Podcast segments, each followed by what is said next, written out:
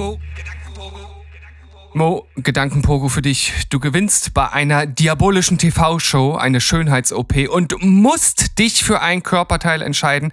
Ich weiß, wir wissen alle, äh, dass Mo perfekt ist, so wie er ist. Aber was würdest du dir an dieser Stelle antun?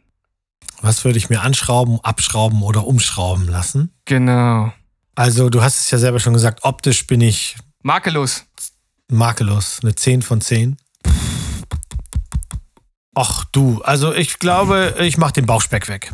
Ja, ja, Ja. ja. engere T-Shirts, geil. Dicke Arme, engere T-Shirts. Ja, das ist auf jeden Fall eine gute Wahl. Ich meine, im Zweifel könnten wir einfach immer sagen Penisverkleinerung. Das geht auch immer, aber Ja, aber noch kleiner, dann brauche ich keine Unterhosen mehr.